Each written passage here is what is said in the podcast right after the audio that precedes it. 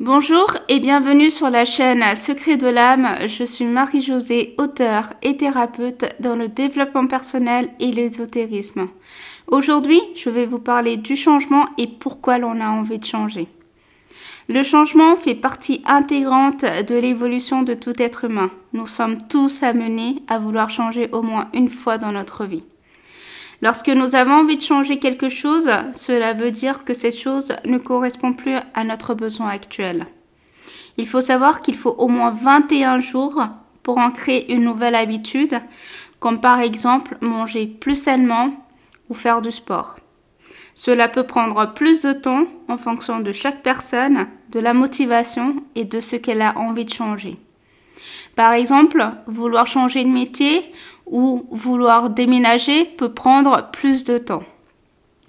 Avoir envie de changement veut dire que l'on est prêt à laisser derrière soi quelque chose qui ne fera plus partie de notre vie ni de notre futur.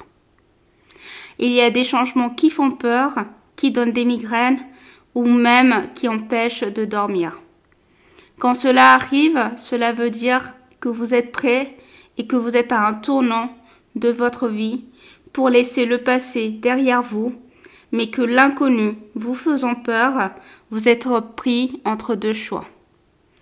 Je terminerai en disant que le changement arrive au bon moment lorsque vous êtes prêt à changer.